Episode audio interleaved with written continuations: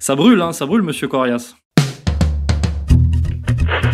Attention, qui que vous soyez, attention, cette fréquence est exclusivement réservée aux urgences. Sans blague Et vous croyez que j'appelle pour commander une pizza? Mais vous savez que vous commencez à m'énerver avec vos questions. Bah oui, mais- Est-ce que je vous en pose des questions, ouais Rhétorique vichiste du complot juif, nouveau Doriot, nouveau Drummond, propos inadmissibles, propos inappropriés au débat républicain, déchéance, naufrage intellectuel et moral, propos qui sont à la limite de l'antisémitisme, fricotage avec l'antisémitisme. Vous venez d'entendre un petit pot pourri des opinions des représentants du réseau ultrationniste de France à propos de Jean-Luc Mélenchon. Tout ça euh, condensé en quelques jours. Alors, le leader de la France insoumise est-il en passe de devenir l'Adolf Hitler de 2020 C'est la question brûlante que nous abordons aujourd'hui dans ce 14e numéro d'Only Hebdo. Et c'est parti. Le CRIF, euh, euh, le Conseil représentatif des institutions juives de France, dénonce les propos inadmissibles de Jean-Luc Mélenchon. Le leader de la France insoumise s'en est pris au Conseil représentatif, donc au CRIF, en commentant le résultat des élections britanniques. Effectivement, tout est parti de la cuisante défaite en Angleterre des, des travaillistes de Jeremy Corbyn euh, jeudi dernier. Et sur son blog, Jean-Luc Mélenchon a commenté cet échec de la gauche britannique en expliquant Corbyn a subi des accusations d'antisémitisme de la part du grand rabbin d'Angleterre et d'après euh, Jean-Luc Mélenchon, euh, Jérémy Corbyn a commis l'erreur de s'excuser au lieu de riposter. Et il ajoute, pour ma part, je ne céderai pas, non à la retraite par points, non à l'Europe allemande et non aux genuflexions devant les zoukés arrogants du CRIF. C'est cette dernière phrase qui a provoqué la, la colère. Donc le comité de, représentatif des institutions juives de France qui a euh, donc qualifié de, de choquant et d'ignoble ces propos. D'abord le mélange des sujets. La retraite par points, dans l'esprit de Mélenchon, c'est une attaque contre le peuple. L'Europe allemande, c'est l'Europe de l'argent. Et dit-il, il faut s'y opposer comme il faut s'opposer à l'arrogance du CRIF et ne pas faire de genuflexion devant les oukas du CRIF. Oukaz, ça veut dire décret en russe. Dans le langage courant, c'est un ordre, une sommation. Faire des c'est obéir, c'est montrer qu'on accepte la domination. En une seule phrase, on a donc toute une série de clichés sur les juifs, leur arrogance, leur volonté de dominer le monde, leur contrôle sur l'Europe de l'argent et leurs attaques contre le peuple, en l'occurrence euh, à travers la réforme des retraites. Euh, Oui, euh, oui, ça fait mal, ces, dé- ces déclarations. hein. Il a eu du beau monde sur le dos cette semaine de mi-décembre 2019. Askolovitch, Castaner, BHL, Francis Khalifa, le président, évidemment le président du CRIF, pas le président de la République. Aurore Berger, hein, qu'on commence à connaître. Aurore Berger, députée euh, LREM, porte-parole de la République En Marche. Également et surtout euh, vice-présidente du groupe d'amitié France-Israël à l'Assemblée nationale. Caroline Fourest, Philippe Val, et même euh, le jeune Gabriel Attal, Gabriel Attal, euh, secrétaire d'État euh, d'Emmanuel Macron, qui lui, alors il n'est pas dans le cumul des postes, hein, lui il est dans le cumul des cursus, hein, il est juif, homosexuel et fils d'un producteur de cinéma. Voilà, on, on ré- réentendra parler de lui certainement dans les prochaines années. Tous sont donc montés au créneau pour réagir et pour condamner le commentaire de Jean-Luc Mélenchon à propos de la défaite du Labour, le parti travailliste de Jérémy Corbyn, aux élections législatives du Royaume-Uni. Alors, je vais vous citer, chers auditeurs et cher monsieur Corias, je vais vous citer le commentaire de Jean-Luc Mélenchon qui a déclenché la polémique. Alors Jean-Luc Mélenchon a déclaré à propos de Corbyn, il a dû subir sans secours la grossière accusation d'antisémitisme à travers le grand rabbin d'Angleterre et les divers réseaux d'influence du Likoud. Au lieu de riposter, il a passé son temps à s'excuser et à donner des gages. Dans les deux cas, il a affiché une faiblesse qui a inquiété les secteurs populaires. Et Jean-Luc Mélenchon a continué hein, dans, son commentaire, a continué sa, sa diatribe. Je ne me laisserai pas influencer par des lobbies quels qu'ils soient, financiers ou communautaristes. Retraite à point, Europe allemande et néolibérale, capitalisme vert, génuflexion devant les oukases arrogantes des communautaristes du CRIF, c'est non. Et non, c'est non. Ça brûle, hein, ça brûle, monsieur Corias. Ouais, ça brûle, mais c'est marrant. hein. Ça me rappelle un. Euh, Dans, cette histoire de, cette fameuse petite phrase euh, lâchée à dessein par euh, Monsieur Mélenchon, on a d'abord, on comprend que si on veut être dans l'actu aujourd'hui, il faut parler du CRIF, il faut parler de la Shoah, il faut parler de la LICRA. Il suffit de balancer quelques mots-clés et tout de suite on est en première ligne et surtout dans les premières pages de tous les journaux et euh, chez tous les éditorialistes. Donc voilà, donc c'est aussi un média aujourd'hui de parler euh, du lobbysionniste français. On est, on est direct, on est direct dans le dans le maelstrom médiatique. Et donc lui, il sait très bien ça, un bon trotskiste. Mélenchon sait très bien comment revenir dans l'actualité quand on n'en a pas ou peu. Et là, c'était l'occasion de revenir avec cette affaire de l'élection euh, de Boris Johnson, hein, qui a été nommé Premier ministre par la nouvelle Chambre des communes euh, anglaise. Et euh, c'est drôle parce que les gens qui lui ont reproché son, sa petite diatribe sur le CRIF sous-entendent par là même que le CRIF n'aurait pas d'influence en France. c'est Geoffrin qui a parlé de cette supposée influence du lobby sioniste, du lobby juif ou du CRIF en France. Bref, en gros, pour tous euh, les gens que vous avez cités, euh, les éditorialistes, ou les représentants euh, de certaines communautés ou les agents médiatiques, peu importe comment on les appelle. Donc pour tous ces gens-là, le CRIF n'aurait pas d'influence. Bon, très bien. Moi, ça me rappelle quand même un livre de Ratier qu'il avait écrit, je crois, sur Chirac, avec des passages assez incroyables où il avait trouvé que le retournement médiatique en faveur de Chirac et contre Balladur euh, lors euh, de son élection en 95, euh, ça avait eu lieu très tard dans la campagne, eh bien, c'était dû justement au fait qu'il avait rencontré les hautes autorités juives françaises euh, ou sionistes, les deux d'ailleurs, euh, qui lui avaient garanti qu'il serait un peu le candidat euh, de leur camp. Et chose étonnante, c'est à partir de ce moment-là que les sondages ont changé. je ne veux pas dire par là que les sondages sont trafiqués, mais apparemment, dans les médias, il y a eu un retournement d'alliance qui avant étaient tous en train de tirer les pompes à baladure, etc. Donc aujourd'hui, il est tout à fait probable 20, 20, 25 ans après cette opération euh, chiracienne, euh, que euh, le lobby sioniste incarné par le CRIF en France ait de l'influence sur les élections, sur le débat politique. Et donc quand Mélenchon parle du CRIF comme une succursale du Likoud, il se trompe pas, puisque le Serge Khalifa, hein, le président du CRIF, a des mots aussi durs que ceux de Netanyahou, parle d'antisémitisme du matin au soir, de lutte contre la haine, etc. Donc là-dessus, euh, on, peut lui donner raison objectivement. Euh, et, donc il s'est pris une shitstorm, c'est-à-dire une tempête de merde, mais euh, savait très bien à quoi s'attendre en disant ça, et en parlant de, surtout de communautarisme et de lobby financier, parce que là, on peut pas faire pire. Oui, d'après vous, alors c'est plutôt une erreur de com ou un calcul? Donc c'est plutôt, ce serait plutôt un calcul électoral de la part de, Jean-Luc Mélenchon? Oui, absolument. Il sait très bien. De toute façon, c'est un, un, trotskiste. Je crois Lambertis, il vient de l'OCI. Hein communisme international, qui eux sont les rois de la, magouille, de la combinaison et de l'infiltration.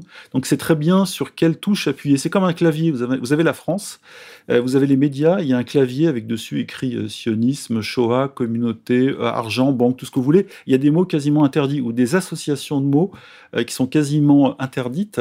Et lui, c'est très bien qu'en appuyant sur deux ou trois touches, en créant un accord, il va, il va déclencher une tempête. Et cette tempête va le mettre devant dans les médias. Et ce qui va perdre médiatiquement, c'est-à-dire euh, euh, parmi l'élite médiatique ou médiatico-politique, vous avez cité Attal et compagnie, BHL et toute la bande, eh bien, il va le gagner, lui, par contre, en termes populaires. c'est-à-dire que son calcul n'est pas forcément, et je pense même pas du tout perdant, en termes démographiques ou électoraux.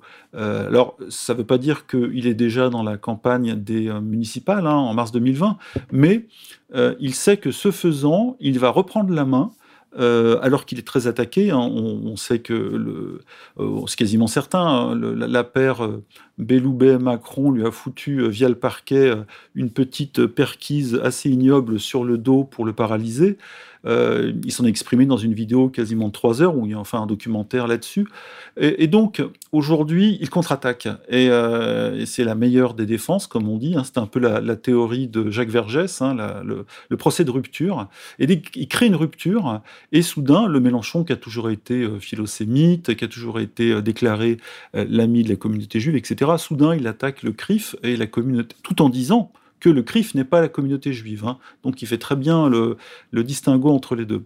Et voilà, donc euh, quelle est l'arrière-pensée de Mélenchon là-dedans? On s'est un peu creusé et euh, il y a que euh, lors de la manif du 4 décembre contre la retraite à points de Édouard Philippe et, Macron, il a fait une petite sortie sur Marine Le Pen en disant que enfin elle, elle, retrouvait la raison et qu'elle s'alignait un peu sur les désidératos sociaux du peuple, etc., qu'il fallait manifester.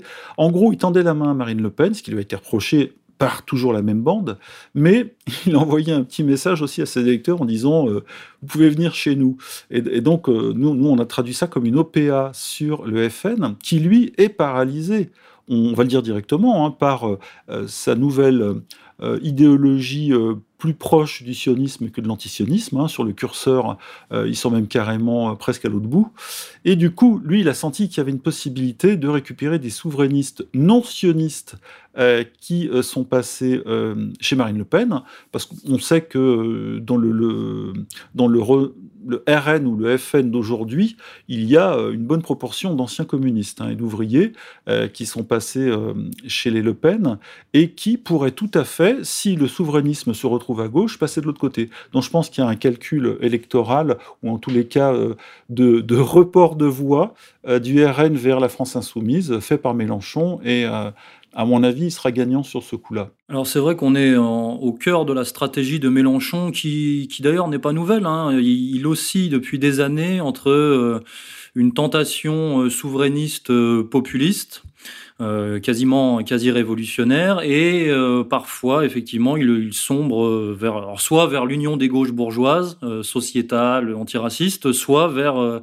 l'islamo-gauchisme comme il a pu le faire en, manifestant la manifestation contre l'islamophobie ces derniers temps et là il a été novembre, au, au, mois de novembre et là il a été qualifié par toute la presse de, bah, de leader de l'islamo-gauchisme français. Ouais, alors ça l'islamo-gauchiste c'est une expression qui revient souvent dans la bouche euh, des euh, ultrasionistes français ou des nationaux-sionistes, et euh, aussi dans la bouche de BHL, qui n'est pas censé être un national-sioniste. Hein. Sioniste, oui, national, pas du tout, sauf pour Israël, hein, sans faire de jeu de mots. Islamo-gauchiste, voilà, ça veut dire, en gros, toute cette gauche qui n'a pas été sionisée, hein, mieux vaut parler franchement. Or, qu'est-ce que c'est la gauche qui a été sionisée, ou en tous les cas qui a lâché la défense du peuple palestinien? Parler clairement, toujours, ben, c'est le PS, et le PS ne pèse plus rien aujourd'hui. Donc, euh, Mélenchon sait très bien le risque qu'il y a à être à, à, lâcher, euh, je dirais, la lutte contre l'impérialisme ou américain ou sioniste ou israélien. Et euh, du coup, il préfère prendre des coups par le milieu médiatique que, euh, que des coups euh, électoraux, c'est-à-dire euh, de, de, subir une défaillance à une élection importante. je rappelle quand même qu'en 2012, lors de la campagne 2011-2012 pour la présidentielle précédente, quand François Hollande a été élu, il a été massacré par la presse, et surtout la presse de gauche. Le Nouvel Obs l'a littéralement traîné dans la boue. il en a conçu une rage assez froide et durable contre la presse de gauche dite bourgeoise, et parce qu'à l'époque, il gênait évidemment une élection éventuelle d'abord de DSK, et quand il a été éliminé, probablement par euh, les services secrets de Sarkozy, euh, c'est devenu François Hollande, et euh, il fallait pas que Mélenchon soit dans les pattes de Hollande. Bon, Hollande a été élu, on a vu le résultat. Ensuite, ensuite il a été remis euh, en selle par les médias en 2016-2017 parce que il fallait que le souverainisme de gauche limite la montée euh, du FN. Euh, et, il a quand même eu 20%. Hein. et il a gratté des voix apparemment à Marine Le Pen. Et d'ailleurs, je crois qu'une étude assez pointue des électeurs des deux camps disait qu'il y avait à peu près 40%, euh, je crois, des électeurs de Mélenchon qui n'étaient pas monstrueusement contre l'idéologie du, du, nouveau Front National, surtout sur le souverainisme. Voilà, donc il y a des possibilités de, de, de faire des gains de part de marché. Euh, et, Mélenchon, lui, euh, euh, aujourd'hui, qu'est-ce qui se passe? Après avoir été remis en selle dans les médias on, a vu que sa, compagne avait été reçu de manière presque princière par Ruth Elkrieff en février euh, je crois 2017, quelques mois avant l'élection. Eh bien aujourd'hui, c'est le contraire. Il a eu 20% aux élections en 2017 et il se trouve qu'avec la contestation sociale qui monte, qu'il n'a pas décidé, hein, mais qui monte depuis un an, depuis les Gilets jaunes, hein, novembre 2018, eh bien là, il, redevient quelqu'un d'un peu dangereux pour le système. Et c'est pour ça que le système essaie de le mettre sous contrôle. Et là, pour le coup, euh, ceux qui ont écrit ou qui pensent qu'il y aurait une alliance objective et, cachée entre le CRIF et Mélenchon pour qu'il joue à l'antisystème, moi je suis pas certain de, cela. Euh, il est vraiment emmerdant pour le CRIF et euh, Khalifa euh, concentre aujourd'hui tous ses tirs contre Mélenchon plutôt que contre Marine Le Pen, qui elle a montré pas de blanche. Alors c'est vrai que pendant la, séquence Gilets jaunes qui, vient de passer, ça fêter c'est un an, Jean-Luc Mélenchon et le, parti de la France insoumise se sont quand même relativement gaufrés. Ils n'ont pas vraiment su surfer sur la vague. ils n'en ont pas vraiment profité et donc peut-être que Jean-Luc Mélenchon revient dans le jeu euh, politico-médiatique par une autre porte, euh, qui est celle que, vous venez de, présenter. Mais, euh, mais, effectivement, ça peut être un bon calcul, ça peut être un bon calcul d'opportunisme pour les années à venir, pour les prochaines échéances et pour continuer à exister, vu que Marine Le Pen et le Rassemblement national, eux, n'existe plus vraiment dans, quelconque euh, optique que ce soit finalement. Et puis, euh, on peut pas, on peut plus dire aujourd'hui qu'ils sont vraiment anti-système. Marine Le Pen a encore rappelé dernièrement qu'elle était euh, pas contre l'Union européenne, donc pas de Frexit, alors que c'était au goût du jour encore quand Philippot était un de ses conseillers. Donc de ce côté-là, le, Front National devenu Rassemblement National montre doublement pas de blanche, surtout avec euh, ces, nouveaux cadras pro-sionistes. Euh, du coup, il y a un boulevard, c'est-à-dire qu'il y, a une partie de l'électorat orpheline, euh, souverainiste, qui a envie d'être représenté, et lui, il a tout de suite saisi ça, le, père Mélenchon, hein, qui est quand même, qui a été élevé à l'école euh, François Mitterrand, c'est un admiratif de Mitterrand, hein, comme on dit un Florentin, le roi des combinations. Euh, aujourd'hui, euh, c'est lui qui mène en quelque sorte la danse face à Macron. Alors là, on peut dire effectivement que il est non pas un pantin, jamais j'oserais dire ça sur son sujet, mais disons le sparring partner de Macron. personne n'oubliera qu'il a fait voter de manière, disons, du bout des doigts pour Macron en mai, pour le 7 mai, entre les deux tours 2017. Euh, euh, donc il y a quelque chose là qui fait mal pour quelqu'un euh, qui aujourd'hui veut se distinguer absolument du, néolibéralisme et du système. Mais bon, les choses étant ce qu'elles sont en politique, on peut changer. Et aujourd'hui, euh, euh, il a compris, et surtout avec la, montée de la puissance du net, hein, qui a dépassé la télévision, je le rappelle toujours, hein, dans l'esprit des gens et, euh, en termes d'audience, il y a quelque chose à gagner en étant souverainiste et en étant antisioniste, clairement. Et, je pense qu'il y a une digue qui a sauté. On l'a vu dernièrement avec les propos de Jean paul hein, l'ex-président du Conseil régional d'Île-de-France, euh, qui a carrément parlé de lobby juif. Et puis, euh, donc, cette petite ceinture de contention qu'il y avait euh, dans, dans le monde politique est en train de craquer de toutes parts et des gens se lâchent. Et Mélenchon a senti ça. Est-ce qu'aujourd'hui, c'est un énième revirement dans ce sens-là? Euh, on n'oublie pas non plus qu'il a fait virer euh, qui était quand même, qui représentait, euh, on peut le dire, la tendance gauche du travail, droite des valeurs à la France insoumise, et que à la France insoumise, il a aussi des gens comme Manon Aubry, comme Alexis Corbière, qui sont de bons gros gauchistes, qui disent avoir été élevés, eux, au biberon de l'antiracisme et de la lutte contre l'extrême droite. Donc ça ne va pas être facile non plus en interne de faire passer le nouveau message. Et, même si euh, Mélenchon devenait euh, vraiment le, leader numéro un de, l'islamo-gauchisme, même si c'était une posture et un calcul électoral, ce serait pas totalement délirant, puisque dans une France qui se, qui se zémorise hein, face à la, la, zémorisation du champ politique, pourquoi pas euh, devenir, après le sparring partner de Macron, pourquoi pas imaginer devenir le sparring partner de, la France zémorisée. En tout cas, c'est la c'est la place qui existe, c'est la place qui est interdite par par les, les réseaux dominants. L'islamo-gauchisme, c'est tout ce qu'il ne faut pas, le vrai gauchisme, et surtout, soi-disant, l'islamisme, alors qu'en fait, ça représente rien d'autre que le potentiel électoral des musulmans, des banlieues, etc. celui sur, laquelle, sur lequel la gauche socialiste s'est appuyée pendant une vingtaine d'années pour gagner. Aujourd'hui, lui, sachant que le PS n'est plus rien, euh, il veut rafler cet électorat. Il a compris que euh, ça lui donnait une base d'une bonne vingtaine de pourcents. Et on sait qu'en France, au premier tour, aujourd'hui, il suffit de pas grand-chose pour aller en finale. C'est-à-dire, euh, à 20%, on n'y est pas, à 24 ou 25, on y est. Donc, il suffit d'une petite poussée de 4 ou 5% pour réaliser un coup, euh, un coup assez phénoménal. Et il est possible qu'en fin de carrière politique, euh, Mélenchon ait euh, cette idée derrière la tête de, soudain devenir le, finaliste, comme vous dites, face à un candidat qui serait lui en face national sioniste. Donc on a un nouveau découpage en France, on sait depuis longtemps que c'est plus la gauche et la droite, mais aujourd'hui on a sur une ligne, en, sioniste anti-sioniste, on a euh, effectivement d'un côté euh, l'islamo-gauchisme, de l'autre le national-sionisme, et au milieu le socialo-sionisme qui est en train de se faire écraser, c'est-à-dire les forces un peu euh, alors je mets pas Macron dedans, mais euh, l'ancien PS, etc., la gauche euh, euh, qui, qui n'a plus trop d'électeurs et qui est un peu perdu idéologiquement. Macron, c'est encore un cas à part, parce que lui, il s'est navigué entre toutes les eaux, et il essaie de récupérer un centre qu'il va peut-être perdre avec, avec ses réformes. On va voir, on verra en 2022 éventuellement.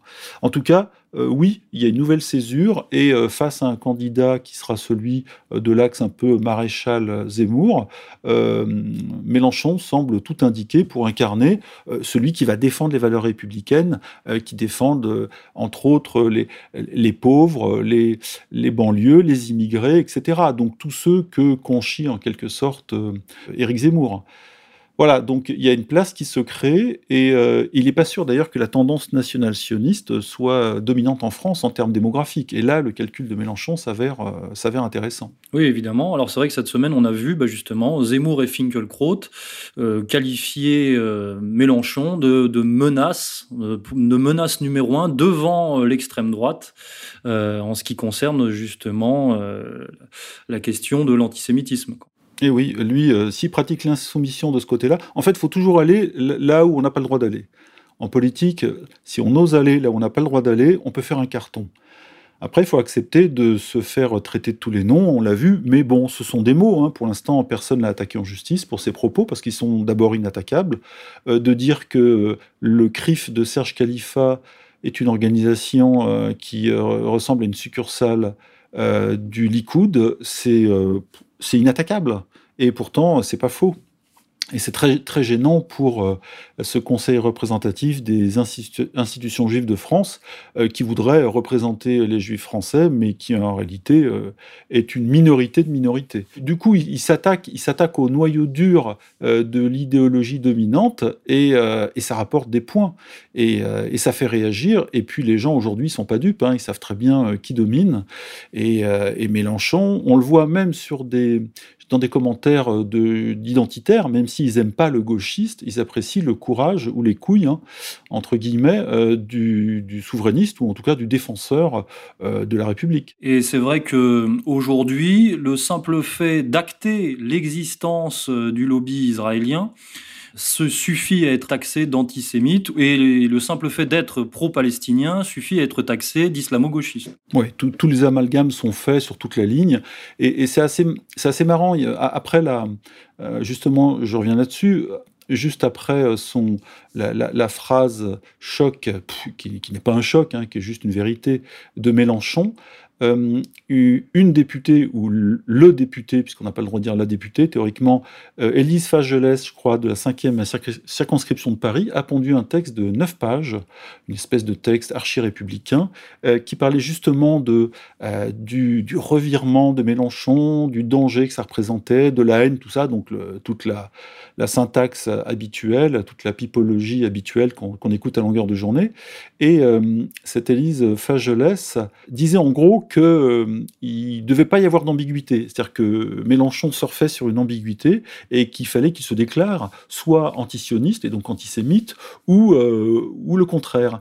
Et, en gros, ce qui était marrant, c'est que ça veut dire qu'aujourd'hui, on n'a plus le choix, enfin, d'après ces gens-là, il faut être soit antisémite, euh, soit sioniste, soit on est nazi, euh, soit on est euh, pro, pro lobby. Et donc c'est aussi dangereux. C'est aussi dangereux, c'est-à-dire que les, les envoyés ou les représentants plus ou moins conscients du lobby sioniste français à forcer les gens à prendre position de manière aussi manichéenne entre le nazisme et, le, et leur camp, ils ça peut, ça peut conduire à certaines surprises. Peut-être des gens, à un moment donné, qui vont dire on en a marre, euh, on n'est pas obligé d'être considéré comme des nazis si on n'est pas d'accord avec vous. effectivement, il y a une chaîne d'amalgame entre islamisme, euh, musulmans, euh, antisémites, antisionistes, de l'État d'Israël, etc. On, le voit sur tout, tout le curseur. Et tout est aujourd'hui quasiment criminalisé, ou en tout cas criminalisable, puisque c'est pas encore euh, devenu euh, force de loi. Hein. On sait que la résolution qui a été votée par l'Assemblée, qui était à moitié ou aux deux tiers euh, absente, sur l'assimilation de l'antisionisme à un antisémitisme, n'a pas force de loi. Ça pourrait le devenir peut-être un jour, mais ça va dans un sens qui est à double tranchant. C'est toujours pareil, quand on force les gens à, choisir un camp, c'est une forme de radicalisation et euh, il n'est pas sûr que les Français se rangent tous derrière euh, la ligne Zemmour, euh, Fagelès, BHL et compagnie. Justement, cette nouvelle définition de l'antisémitisme dont on a parlé, qui intervenait une semaine avant la polémique Mélenchon, est un véritable marqueur de cette gestion hystérique hein, de, la question euh, sioniste. Et, euh, et vous l'avez bien dit, euh, il est possible que ça, non pas que ça énerve certains, certains réseaux de pouvoir, on va dire, mais que ça rebute certains réseaux de pouvoir. Et c'est vrai qu'on l'a pas encore dit, mais quand on parle de Jean-Luc Mélenchon, il faut pas oublier qu'il représente aussi le réseau maçonnique hein, du Grand Orient de France. Et on peut remettre ce, cet affrontement et cette, cette défiance envers le CRIF dans une, dans une perspective une séquence euh, un peu plus longue qui, qui a commencé, enfin qui, qui, a commencé il y a bien longtemps, mais qui s'est illustrée notamment cet été, au mois d'août, puisque dès le mois d'août, euh, je me souviens que l'Express avait parlé de d'instances de divorce entre le Grand Orient de France et le CRIF, parce que certainement que le, les francs-maçons, on va le dire rapidement, en ont peut-être marre effectivement de s'aligner euh, systématiquement sur les positions euh, du Likoud, qui, Likoud qui, représente quand même l'extrême droite religieuse. Hein, et c'est une ligne de plus en plus difficile à tenir pour qui que ce soit, à part pour les, les, les sionistes ultra et, euh, et totalitaires. Quoi. Et surtout quand, quand comme les francs-maçons du Grand Orient, c'est-à-dire les francs-macs de gauche ou même de droite, quand on défend soi-disant les droits de l'homme hein, à la base de tout, et qu'on en arrive à, défendre pardon, une politique euh, de colonisation et de meurtre, de meurtre ciblé ou de meurtre de civils, bon, il y a quelque chose qui tient plus. Donc effectivement, la radicalisation du CRIF en France et donc du lobby sioniste français, elle peut mener à un déchirement dans le camp je dirais, des idéologies euh, euh, c'est-à-dire euh, la franc-maçonnerie, sachant qu'il n'y a pas une seule franc-maçonnerie, bien sûr, hein, il y a plusieurs tendances, hein, les francs-maçons ne sont pas, sont pas un et indivisibles. Hein. mais là, effectivement, il y a aussi un déchirement possible. On l'a vu aussi avec le positionnement d'Atali, qui lui sent que les choses peuvent déraper. Et Attali, évidemment, qui est un mage qui nous propose toujours la, quatrième guerre mondiale ou la cinquième, ou le gouvernement mondial, il a quand même des, des bonnes intuitions, puisqu'il sait que euh, la radicalisation du CRIF, du discours par exemple de Zemmour et de Finkelkraut,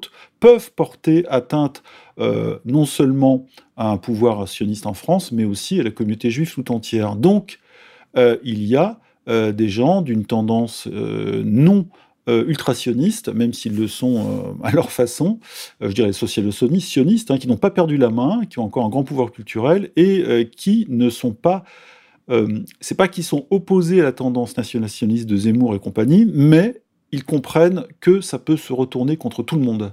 Contre tout le monde, je parle dans, dans le camp sioniste. Et, là, là est le danger. Et aller trop loin, comme Khalifa, les déclarations d'Atal, ou Alice Fagelès qui parle carrément d'augmenter la répression contre la haine, on est en plein délire. Hein. Euh, le Castaner qui nous sort un truc sur la haine aussi. Enfin, ils sont fous. Hein. La haine, ça n'a pas de sens euh, en droit. Et la haine, surtout, c'est à double tranchant. Hein. La haine des uns peut être la haine des autres. Et euh, surtout, on peut accuser n'importe qui de, haine. Il suffit de contester ou de s'opposer et hop, on devient haineux.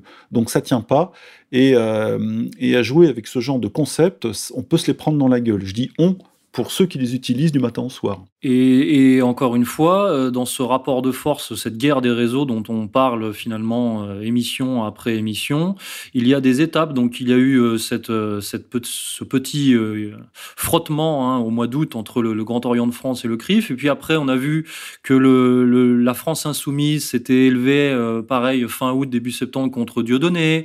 et puis il y a eu la fameuse déclaration d'un philosophe avec un nom latin, vous vous souvenez, hein, qui, avait dit lors de, lors de l'université d'été de la France insoumise, il avait dit on a le droit d'être islamophobe. Voilà, c'était un droit euh, philosophique revendiqué. Puis finalement, euh, Jean-Luc Mélenchon était allé à la, manifestation contre l'islamophobie. Et puis euh, là, il, il commente la, défaite de Corbyn assez, avec des mots assez durs contre le lobby. Donc on a ce rapport de force, on a ces variations. Parfois, il tend la main, comme vous l'avez dit tout à l'heure, aux électeurs du Rassemblement national. Donc on est toujours dans cette, euh, encore une fois, dans cette, euh, cette, oscillation entre différentes stratégies électorales qui, qui pourraient effectivement être payantes hein, et qui ont, le, qui, ont, qui ont bien du sens euh, et qui vont rester à surveiller.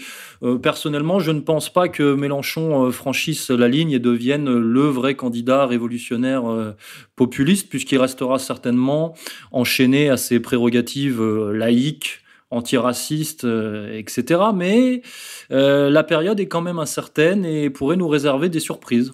Oui, la question c'est est-ce qu'il est capable d'associer un souverainisme ou un antisionisme de bonne loi et euh, justement son fond laïcard, etc. Ça peut se faire, hein, tout est possible. On a vu les Chinois qui font de l'ultracapitalisme et du communisme politique, euh, de l'ultracapitalisme en, économie évidemment. Donc on peut faire ce genre d'association. Un, type comme Macron est capable aussi euh, d'assimiler tous les contraires hein, et de nous sortir euh, un discours à gauche un jour, à droite le lendemain, etc. pour surfer et conserver le pouvoir. Donc Mélenchon est capable de le faire. Après, la sincérité, euh, je crois que c'est même pas la peine de se poser la question. il n'est pas question d'être sincère en politique, mais il est question d'être stratège et d'utiliser effectivement les forces actuelles. Euh, Mélenchon qui essaye de récupérer la contestation sociale, surtout depuis que les manifs des Gilets jaunes ont été remplacés par les manifs des syndicats, euh, ce qui est quelque chose de plus traditionnel pour la gauche de la gauche, lui, euh, effectivement, s'il est assez illisible, euh, peu importe. En tout cas, il a senti qu'il y avait un vent nouveau, il allait prendre ce vent, il allait ouvrir ses voiles. Et si la voile de l'antisionisme, ou si le vent antisioniste qui monte aujourd'hui dans la population via l'Internet peut le pousser plus loin, le faire passer de, je sais pas, 20 éventuellement à 24% dans trois ans, c'est tout bénéf pour lui. Et je rappelle aussi une chose, évidemment, il a dans son parti d'autres presque opposé à ce niveau-là, hein, puisqu'il a des, non pas des antisémites, mais des antisionistes plutôt au sens impérialiste à l'ancienne de l'extrême gauche, et puis des, euh, pro-sionistes, euh, comme Corbière. Euh, je rappelle que la députée Obono, ou, le député Obono, a envoyé une lettre pour dénoncer les propos de Finkelkraut, par exemple. et là, et là je, je, rebondis sur ce que vous avez dit tout à l'heure, avec l'opposition future entre euh, qu'on peut imaginer entre Mélenchon et un candidat national-sioniste. Et donc Obono s'est attaqué avec quatre autres députés, euh, ou trois de la France insoumise, euh, à Finkelkraut directement en dénonçant ses propos au procureur. Hein selon l'article 40 qui dit que euh, n'importe quel euh, personnage public ou officier euh, de justice qui entend des propos dénonçables, etc., doit le faire au procureur de la République. Et c'est ce qu'ils ont fait. Donc là aussi, on a une attaque, on a un sens. On voit qu'il se sert dans son parti de ses soldats pour aller taper dans des points qui rapportent. Et il est tout à fait possible de marier, si on a un peu d'autorité, si des gens croient en lui, euh, pour gagner des points, de marier des tendances qui sont pas très euh, mélangeables. Par exemple, au, Bono Corbière ou euh, l'ancien Kuzmanovic qui n'y est plus, mais il y a encore des gens chez lui qui sont qui sont pas très pas sionistes. Hein.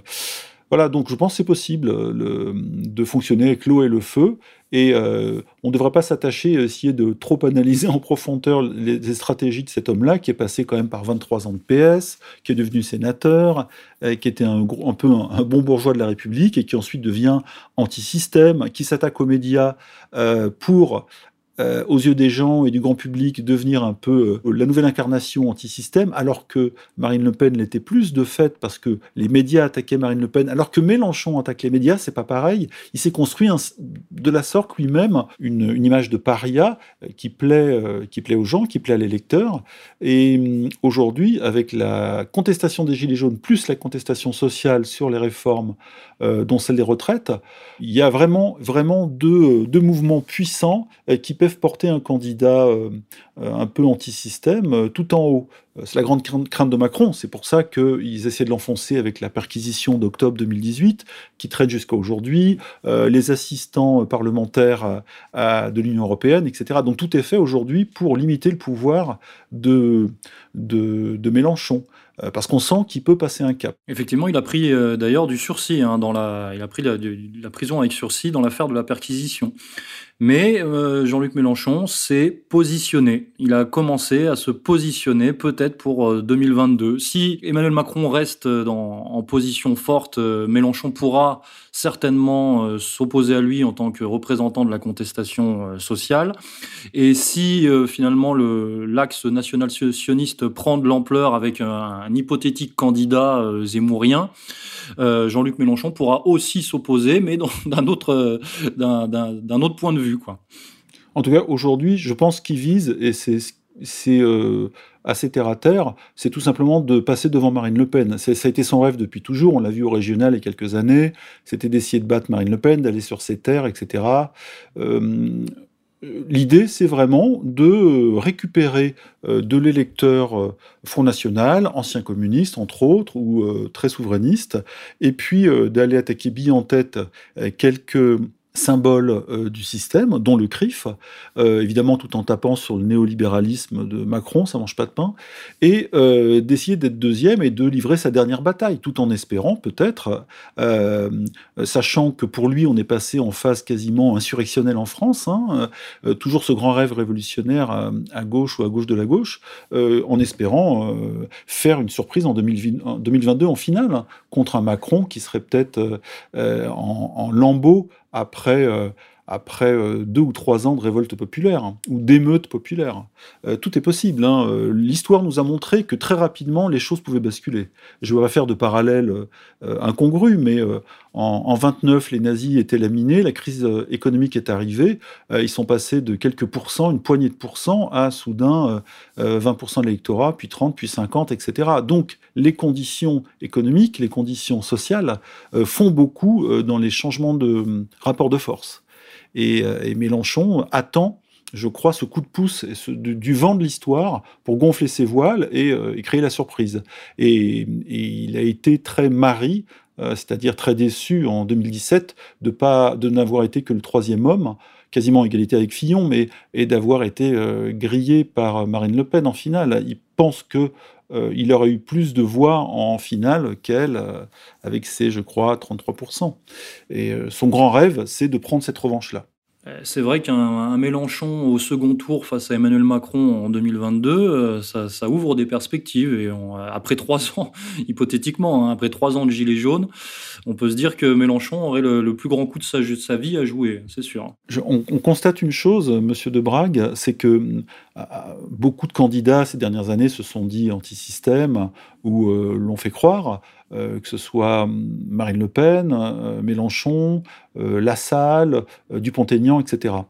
On disait on tape sur le système ou on tape sur le néolibéralisme. Bon, c'est assez vague le système hein, quand on ne dit pas ce que c'est. Mais aujourd'hui, j'ai l'impression que les choses se sont précisées, un peu comme les gilets jaunes qui avant gueulaient contre un peu contre Macron, contre un pouvoir un peu incarné par Macron ou la banque, mais assez euh, nébuleux. Soudain, ils ont été manifestés devant, euh, devant quelques euh, il y en a qui se retrouvés, je crois, devant le siège de la franc-maçonnerie, etc., où il y a eu des, quelques exactions contre, contre des temples.